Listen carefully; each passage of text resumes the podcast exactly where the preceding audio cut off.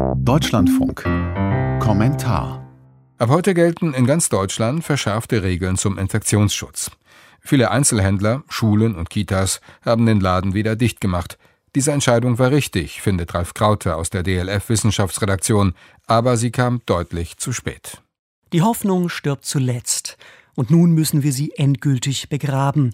Die Hoffnung, die Corona-Pandemie in Deutschland mit halbherzigen Maßnahmen in den Griff zu bekommen. Natürlich wäre es schön gewesen, die wiederholten Appelle an unser Verantwortungsbewusstsein hätten Wirkung gezeigt. Natürlich wäre es schön gewesen, der Lockdown Light seit Anfang November hätte uns allen vor Augen geführt, wie brenzlig die Lage geworden ist. Und natürlich wäre es schön gewesen, wir alle hätten unsere Kontakte so stark reduziert wie beim ersten Lockdown im Frühjahr, damit die Infektionszahlen rasch wieder sinken. All das ist leider nicht passiert. Die Zahl der täglichen Neuinfektionen übersteigt regelmäßig 20.000.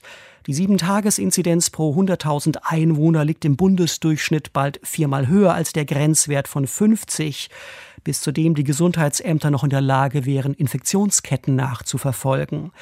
Die Zahl der täglichen Covid-Toten hat die 500er-Marke überschritten und aus dem Corona-Hotspot Zittau in Sachsen melden Klinikärzte, man sei zur Triage gezwungen, weil wegen Überlastung nicht mehr alle Patienten optimal versorgt werden können.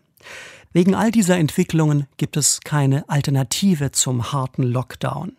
Man kann nur hoffen, dass diesmal wirklich alle mitspielen, weil irgendwann ja vielleicht auch der letzte Querdenker, der kürzlich noch beim Zittauer Totenzug das Risiko durch SARS-CoV-2 ins Lächerliche zog, begriffen hat, das Virus ist real und es kann tödlich sein.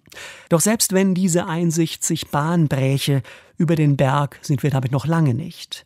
Die Intensivstationen werden noch wochenlang voller werden und die täglichen Todeszahlen weiter steigen. Die Pandemie ist unerbittlich, aber sie ist auch berechenbar. Deshalb ist es unverzeihlich, dass die Warnungen von Wissenschaftlern, die schon seit Wochen einen harten Lockdown fordern, lange kaum Gehör fanden.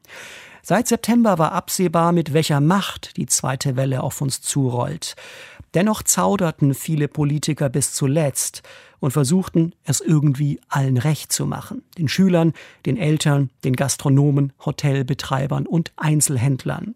Erst ein erneuter Weckruf der Wissenschaftsakademie Leopoldina brachte die Verantwortlichen dann doch noch zur Vernunft. Besser spät als nie. Aber früher wäre besser gewesen. Wir wären gut beraten, die Erkenntnisse der Wissenschaft künftig ernster zu nehmen. Denn Wissen ist ein verlässlicherer Kompass für die Corona-Krise als die irrige Hoffnung, es wird schon irgendwie gut gehen. Die Physikerin Angela Merkel brachte es im Bundestag auf den Punkt. Die Schwerkraft kann man nicht außer Kraft setzen. Die Dynamik der Virusausbreitung leider auch nicht.